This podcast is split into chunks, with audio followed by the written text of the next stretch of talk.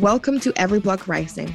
This podcast is dedicated to the realization that our world was imagined by someone and that we can imagine and build something much, much better for all of us.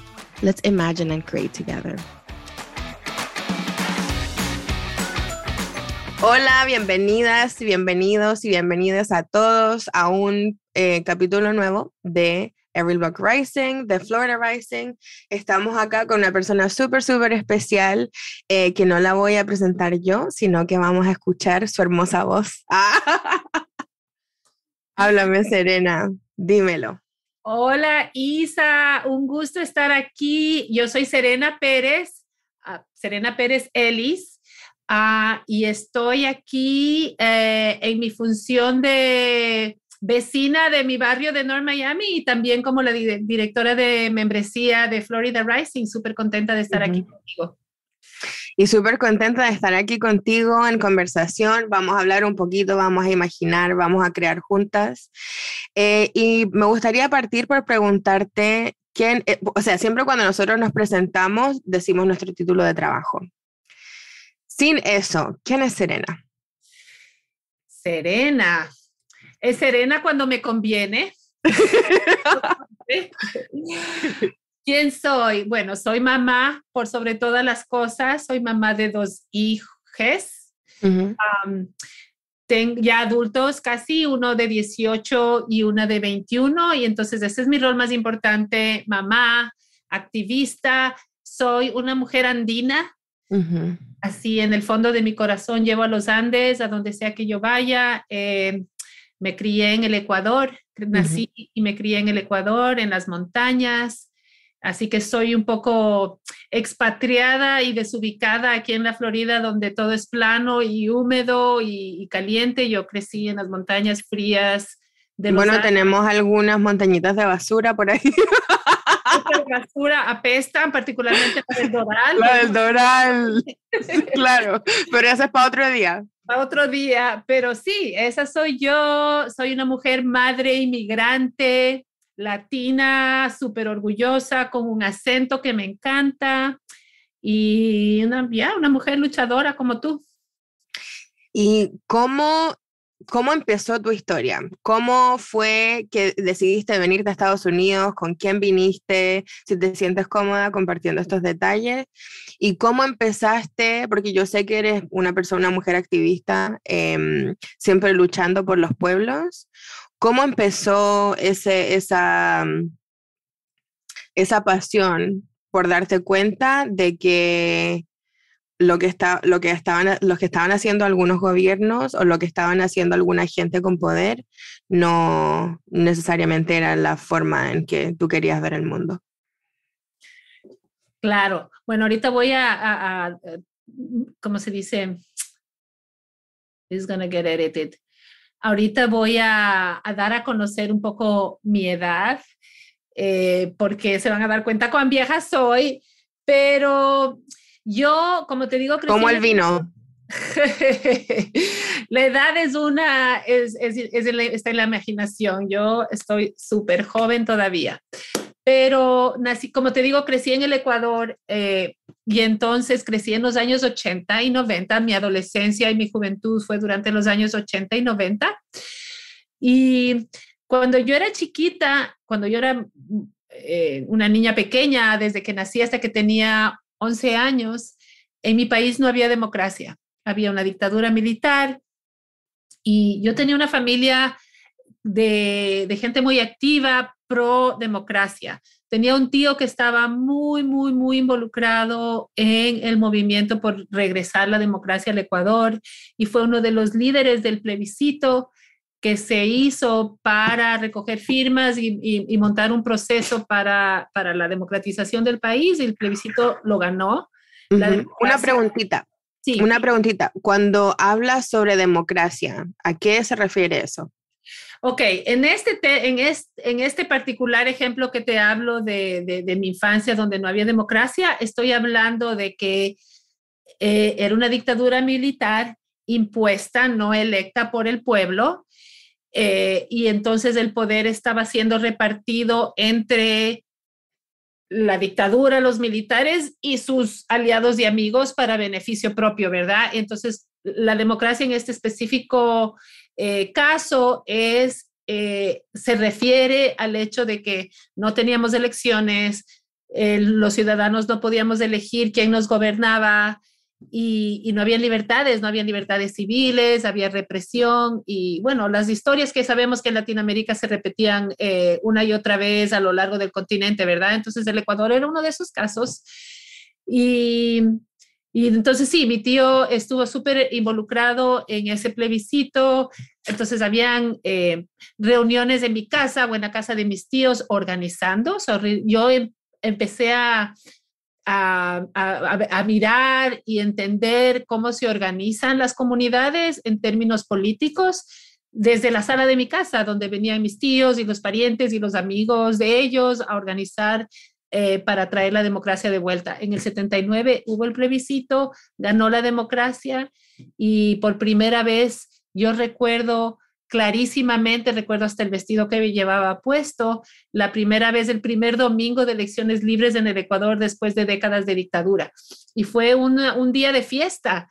Y desde ese momento hasta el día de hoy, para mí, eh, esa práctica democrática de ir a votar y de que los ciudadanos tengan ese poder de decidir por sí mismos quién nos gobierna, es un motivo de celebración. Para mí siempre es una celebración. Entonces, eso es un poquito lo que traigo. Y luego, bueno, ya crecí, me fui a la escuela y me gradué en el año 86 de la escuela secundaria y empecé la universidad en el 87 y entonces en esa época estaba la dictadura en Chile, estaba eh, la dictadura en, el, en, eh, en Paraguay, eh, había la dictadura en Nicaragua. Entonces, durante todo ese periodo entre mi infancia y adolescencia, yo me politicé, sobre todo por el proceso político chileno, porque en el Ecuador había muchísimos chilenos que vinieron durante la época de Allende, huyendo de Allende, digamos, los que estaban ahí friqueados por Allende, y luego los que vinieron huyendo de Pinochet. Entonces, había gente chilena de ambos lados. Y Pinochet tenía muchos, con, muchas relaciones en el Ecuador porque él fue profesor de la escuela militar en el Ecuador antes de ir a Chile a hacer todas las vainas que hizo. Entonces, eso me politizó a mí muchísimo. Eh, en términos de, teníamos que acompañar a nuestros, a nuestros compañeros chilenos a devolver la democracia a Chile porque eh, es el abuso de poder de Pinochet y las muertes y, la represión de la dictadura chilena era una cosa que la veíamos todos los días, la escuchábamos de nuestros vecinos chilenos y pues eso como que infundió muchísimo sentido de solidaridad internacional. O sea, para mí siempre el trabajo ha sido como un lente internacional. Lo que pasa, lo que me pasa a mí en Ecuador les está pasando a otras personas en otros países y todos tenemos que más o menos entender los procesos históricos continentales y, sí, así fue como yo me politicé, me activé y, luego en la universidad elegimos nosotros en el Ecuador un, gobierno democráticamente electo, pero de súper derecha y súper represivo, de León Febres Cordero. Esto era cuando yo era universitaria y entonces ese proceso de, de la ultraderecha violenta la vivimos en carne propia como estudiantes, cuando venían los militares a entraban a la universidad a perseguir alumnos, eh, habían escuadrones de la muerte, habían desaparecidos, todas esas cosas que pasaban en las dictaduras militares pasaron en el Ecuador bajo un gobierno democráticamente electo. Y entonces, sí, ahí como un poco de resumen, más o menos eso formó mi, ideología política y el sentido de solidaridad y de poder popular. Y como, gracias por compartir un poquito de tu historia. Y también como mujer migrante, acá la vida cambia completamente. Y los lentes en los que nos enfocamos para ver el mundo también cambian mucho porque Estados Unidos de por sí es un país súper eh, individualista, ¿verdad? Que significa que acá hay como el sueño americano de que uno se compra su casa, uno se compra su auto y tiene la familia de mamá y papá y dos hijos, un niño y una niña. Entonces, cada vez que nosotros, o, yo personalmente, pienso en Estados Unidos, pienso en ese, en ese sueño. Cuando llegaste acá, ¿qué, qué sentiste? ¿Cómo, ¿Cómo cambió la forma de, de ver el mundo de Serena? Gracias por esa pregunta porque definitivamente me cambió la perspectiva. Yo vine a, Estados Unidos en el año 90, ¿cuándo fue? 90. Mentira, en el año 99 yo vine. Yo me casé con un americano, un, un grindio que le digo yo, porque es mitad americano, mitad peruano.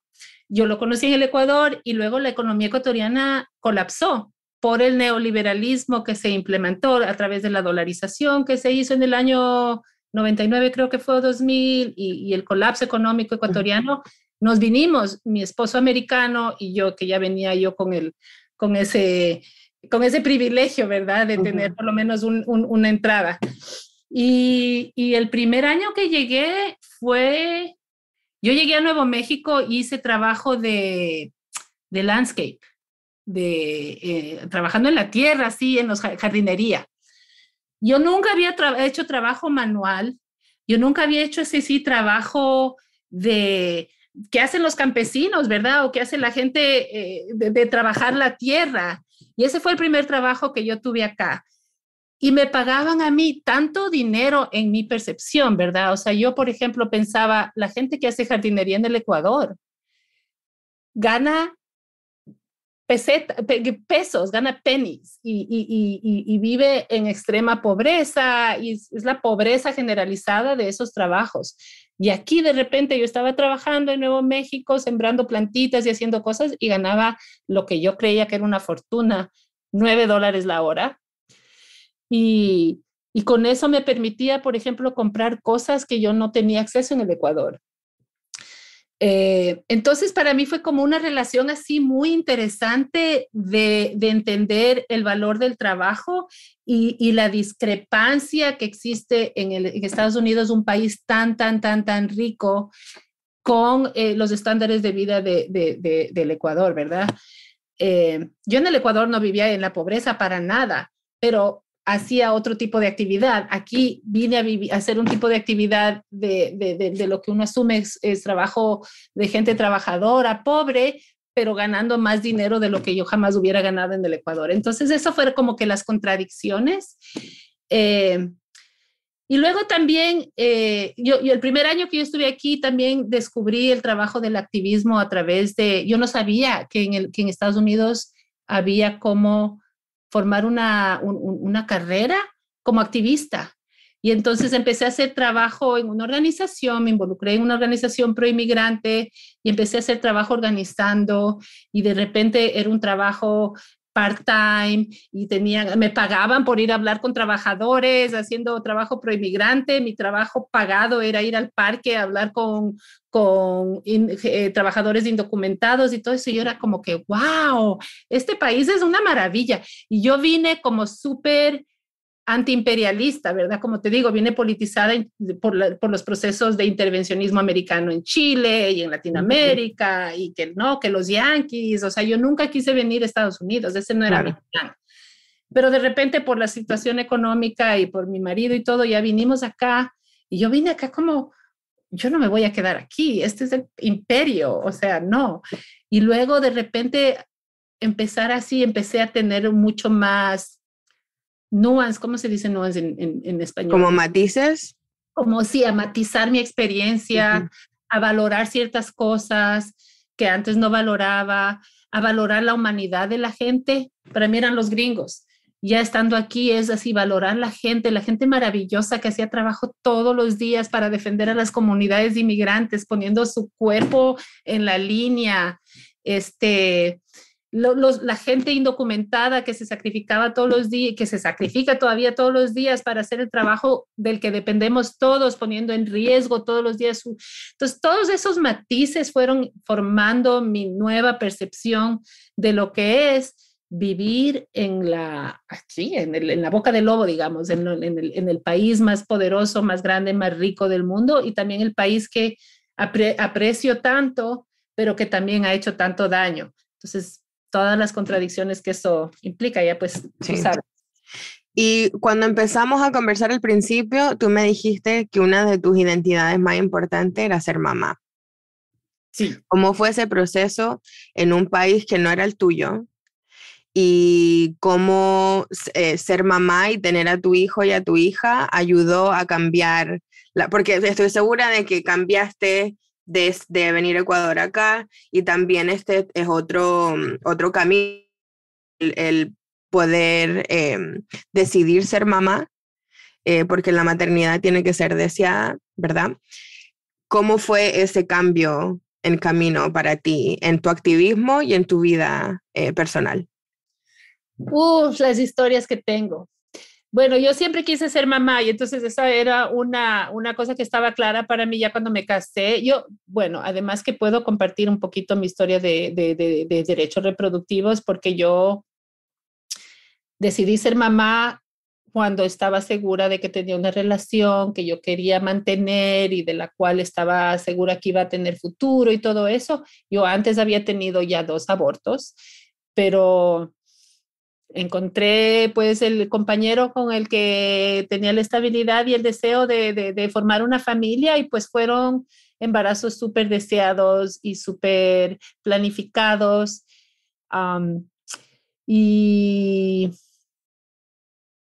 y me cambiaron la vida completamente. O sea, mis hijos me, dan todos los días la perspectiva que yo necesito para entender el tipo de mundo, el, tipo de mundo que quiero construir desde un lente, desde a través de ellos. Y, ya, ya no es por mí, sino por ellos. Entonces, eso eso fue súper, súper uh, determinante en cómo yo veo el mundo. El primer, la, cuando yo tuve a Marina, mi primera hija, que hoy tiene 21 años, eh, pocos días de dar a luz empecé a trabajar con un sindicato que conocí a través de esta movilización en contra de la, del área libre de las Américas. Y así fue, así me involucré. Entonces, yo andaba desde ese entonces con una hija recién, con un niño recién nacido y mi hija chiquita, que era una toddler, a, mi activismo era con mis hijos, siempre. Andaba yo cargando a mis hijos a las reuniones, a las huelgas, a las protestas. Eh, cuando eran chiquitas, ellas hacían sus carteles. O sea, siempre fue ellas parte fundamental de, del día a día de mi vida como activista, trabajando en el sindicato. Luego encontré otros espacios políticos para mí, pero mis hijos siempre fueron parte de eso. Tanto así que cuando ya crecieron un poquito y estaban más grandes, eh, ellos mismos radicalizados, cuando pasó lo de Trayvon Martin, ellos estaban así chiquititas, esa chiquita todavía, niñas marchando y dando discursos y pasando panfletos, mis compañeras pues de lucha. Y cuéntame sobre tu hijo, porque yo eh, escuché de las conversaciones que tuvimos antes de, de estar en este, en este espacio, de un acta de gobierno que se está pasando ahora eh, háblanos un poquito más de, de eso y cómo, cómo afectaría a tus hijos, a tu hijo y a tu hija y a nosotros, a, nuestro bloque, a nuestra comunidad. Claro, eh, sí, voy a compartir sobre eso porque no sé si han escuchado en la, eh, y has escuchado tú en la conversación que he usado mis hijos, mis hijas, mis hijas y todos los géneros posibles porque yo sí, yo tengo una hija, eh, mi hija mayor, Marina, que tiene 21 años, que es gay, y tengo mi hijo Leo, de 18 años, bueno, va a tener 18 años esta semana que viene, que es transgénero. Y entonces mis dos hijos o mis dos hijes eh, van a ser afectados o son afectados emocionalmente, a pesar de que ya van a ser adultos y obviamente no van a ir a la escuela primaria a tener discusiones con sus maestros acerca de su identidad de género o de su identidad sexual. Están súper claros ellos y yo de que todas estas leyes, como la ley esta de la que te estás refiriendo, supongo que es la de la Don't Say Gay, no digas gay, que básicamente prohíbe la discusión de identidades sexuales y de género en las escuelas. Eh, las leyes están diseñadas no para proteger a nadie, sino para, para discriminar y para crear un ambiente nocivo, tóxico eh, y, borrar esas identidades. O sea, yo tenía una conversación con, con mi hijo que es transgénero justamente sobre esta ley el otro día en el carro, cuando andábamos en el carro, y él me decía cuán estúpida es la ley, porque me decía, en la escuela primaria, en el recreo, en la cafetería, cuando los niños andan ahí sin, sin la supervisión adulta, digamos, se dicen unos a otros gay todo el tiempo y lo utilizan sin maldad porque son niños chiquitos, pero lo utilizan como, como un término peyorativo, ¿verdad? Lo utilizan para insultarse, para molestarse unos a otros. Y ese es el único contexto en el que ahora van a poder los niños y las niñas en las escuelas primarias hablar de ser gay como un insulto, como una cosa así de recreo de muchachitos, porque no van a tener la oportunidad de la guía, de la, de la, de la intervención adulta para crear espacios para hablarlo de forma de forma constructiva, ¿verdad? Para reconocer y visibilizar las familias gay, los hermanos gay, los tíos gay o los compañeros gay o la propia identidad. Si uno, entonces eso me decía Leo, si es que yo a mí me están diciendo, ah, gay o trans o lo que sea, y me, y me están insultando, yo quiero ir a hablar con alguien, con, con alguien que yo confío en la escuela, una consejero, una, mi, mi profesora favorita, no importa quién, pero un adulto, porque si no es puro daño y nada de espacio para, para procesarlo. Y eso es lo que hace esta ley. Eh, entonces, yo estoy absolutamente así en unísono con mis hijas, hija, con mi hija y con mi hijo, y con gente en toda la Florida, para deshacernos de esta barbaridad y deshacernos de los políticos que para dar solo así red meat, como dicen, para echarle migajas a su base para que voten por ellos, pasan estas leyes que le van a hacer tanto, tanto, tanto daño a tantas y tantas familias borrando sus identidades. Pero lo que quiero que entienda la gente es esto. El amor de madre es amor incondicional. Eso es lo que todos decimos, eso es lo que todos creemos ser. Toda madre quiere y está, está comprometida a darle amor incondicional a sus hijos, ¿verdad? Y a sus hijas. Y entonces para mí es, no existe un amor incondicional que diga, ok, yo te amo incondicionalmente, excepto si, me eres gay. claro. O sea, eso ya no es incondicional, Exactamente. es una condición, ¿verdad? Exactamente. para mí fue esa práctica. Mi amor es incondicional. Yo lo que quiero, mira, mi hijo Leo, además de ser trans, es un niño brillante. Ahorita está aplicando para la universidad. Yo, lo único que yo quiero en la vida es que esté sano, que no le haga daño a nadie, que, que persiga sus sueños, que se mantenga saludable siempre, que sea gentil y generoso con la gente. Eso es todo, eso es lo que queremos para nuestros niños y que salga adelante, eso es todo. Eso es todo. Y amarle incondicionalmente. Y ahora vamos a imaginar un poquito. Cuando antes de venir para acá, cuando estaba en toda tu onda activista de los 80, ya te imagino, con gorrito. Sí, em, si tuvieras que pensar e imaginar el mundo, un mundo bueno, donde te gustaría que tus hijos vivieran, em, donde un mundo donde digáis, ahí quiero vivir yo. ¿Cómo se vería este mundo para ti? Yo pienso que el trabajo que hacemos es como el, trabajo que hacemos nosotros que estamos construyendo movimientos y tratando de, pelear por los derechos de la gente, es como trabajo de los agricultores, que es que eh, es por estaciones, ¿verdad? Para, para nosotros tener una buena cosecha, tenemos que tener el campo bien cuidado y regado y las semillas sanas y todo eso. Entonces, yo lo que yo lo que quiero y deseo para mí, para mi comunidad, para mis hijos, para mi familia es que yo contribuir con mi esfuerzo y mi trabajo a cultivar ese campito para que cuando ellos les toque la luz, porque siempre va a haber una lucha, Isa, siempre va a haber una lucha, siempre va a haber injusticia, siempre va a haber, las nuevas generaciones van a tener que pelear sus propias peleas. Pero para mí un mundo mejor es un mundo en el que cuando ellos tengan que lidiar con esas peleas, las condiciones en las que tengan que pelear sean mejores que las que tenemos ahorita nosotros, ¿verdad? Entonces, que no tengan que pelear desde la cárcel por el color de la piel que tienen o desde un centro de detención por ser de otro país. Que no tengan que pelear sin vivienda porque no pueden pagar la renta y tienen que pelear desde la calle, ¿verdad? que no tengan que pelear sin educación porque les quieren negar la educación de su historia y de su identidad.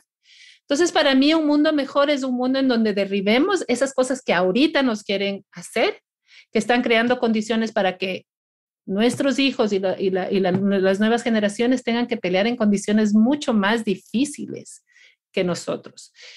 Yo imagino un mundo en donde la naturaleza se proteja, donde la gente tenga acceso a, agua limpia, a comida saludable, a alimentos naturales, eh, a comer comida que no sea plástica, un mundo en donde la gente pueda vivir con dignidad teniendo un solo trabajo y no tener que tener dos o tres trabajos para, cubrir lo básico, eh, en donde las familias puedan tener esparcimiento y, tiempo juntos sin tener que estar preocupados de tener que ir a trabajar un sábado, un domingo en las noches.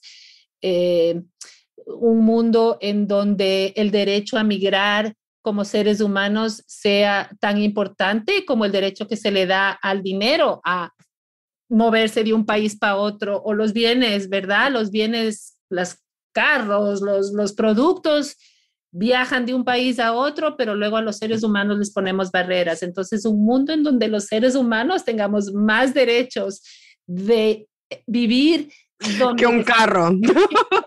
Exactamente. Y yo, eh, yo pienso en lo que tú me estás diciendo y son cosas que son tan necesarias y que necesitamos poner como prioridad, porque, o sea, pidiendo agua, agua limpia que se pueda tomar. That's it ir afuera y poder respirar aire, aire puro. Poder pasar tiempo con tu familia sin tener que estar trabajando tres trabajos. Eso. Exactamente. Nuestra comunidad está pasando por esa necesidad de familias enteras que no pueden estar con sus hijos porque tienen que trabajar de día, de noche y fines de semana para pagar una renta. Así que eso, o sea, son cosas, you yo puedo tener una utopía de que quiero un mundo en donde todos nos llevemos bien y todo sea felicidad y armonía. Chévere, pero las cosas que yo ahorita así prácticamente sueño son cosas como tú dices, así básicas. Agua. Que deberíamos tener todo. Agua, comida, techo, tiempo familiar. That's it. Y libertad, que no nos metan presos por ser quien somos o por venir de donde vivimos. ¿Y cómo llegamos ahí? Bueno, organizándonos. Eh, cuando yo era chica y andábamos ahí en las calles, había un eslogan que era organizarse es comenzar a vencer. Y ese es mi lema siempre. Hay que organizarse.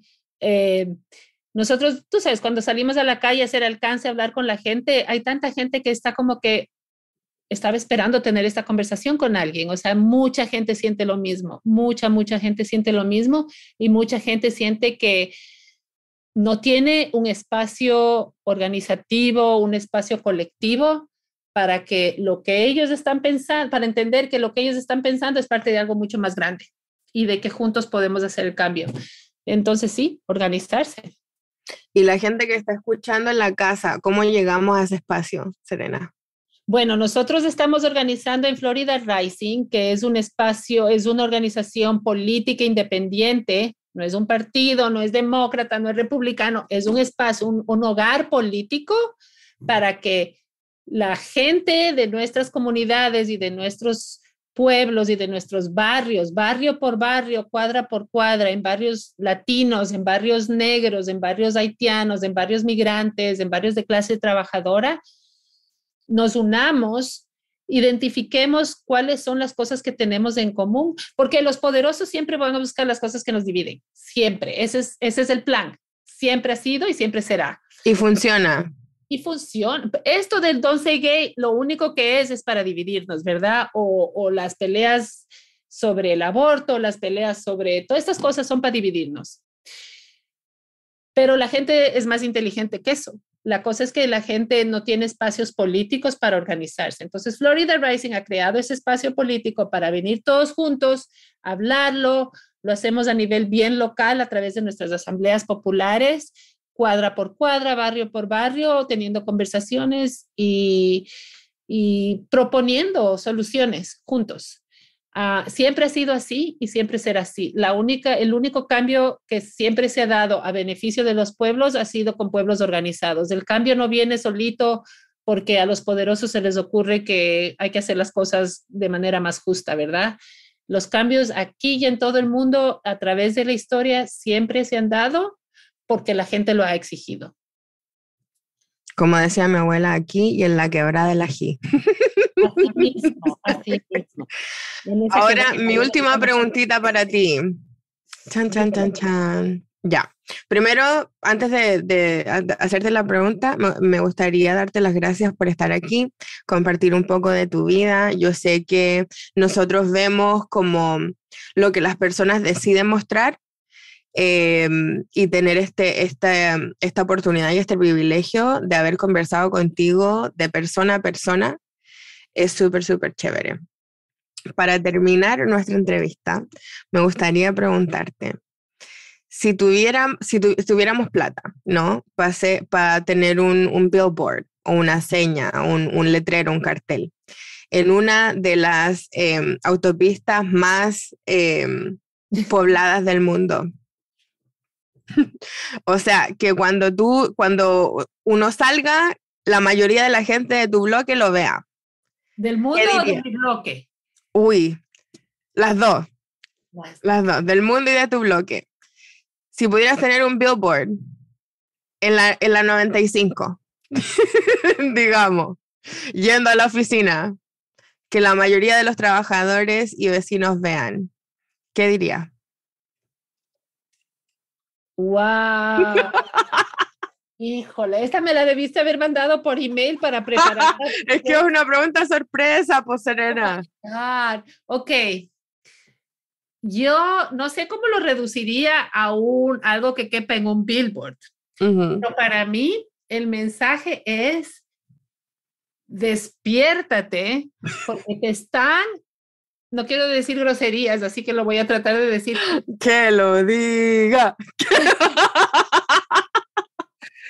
te están engañando, los, los están dividiendo, o sea, despierta, despierta y organízate, despierta y organízate porque hay fuerzas muy poderosas que nos están engañando y no hay que dejarse. Ya, ahora el de verdad. I'll edit this part. I'll edit this part. Do you have any goodbyes that you want to say? Good what? Goodbyes. Because we're, we're good. We're good with the with the interview. Ok. Any last Goodbye. words for our listeners? Bueno, sí, que ah, para los que nos están escuchando, que, que presten atención, que conversen unos a otros, pero que conversen de las cosas reales, no de lo que dice la gente en Facebook, ni en Fox News, News, ni nada de eso, ¿verdad? Que tengamos conversaciones honestas en, nuestros, en nuestras casas, en nuestras cuadras, eh, en la tienda, en la iglesia, conversaciones honestas sobre qué nos está pasando, qué está pasando con nuestra vida, con el costo de la vivienda, con, con la, la crisis de, de salud mental de nuestros niños, con las cosas que nos están afectando, que tengamos conversaciones honestas y, y, que nos organicemos. Florida Rising está aquí para el que quiera organizarse, para el que quiera cambiar las cosas, eh, para el que quiera cuestionarse un poquito más allá de lo que, de la, de la bulla que se escucha eh, a través de la televisión y a través de los medios sociales, cuestionar un poquito y unirse con otros para realmente de, decidir, o sea, decidir juntos cómo queremos cambiar para el bien de nuestra gente. Muchas gracias por tu tiempo, Serena, y eh, nos estamos viendo pronto. Gracias, Isa. Un gusto estar contigo. Qué placer. Thank you so much for tuning into this episode. We appreciate you. If you haven't done so already, be sure to subscribe and leave a review wherever you listen to your podcast. If you like the show and would like to support us, make sure to go to floridarising.org and become a member. Until next time.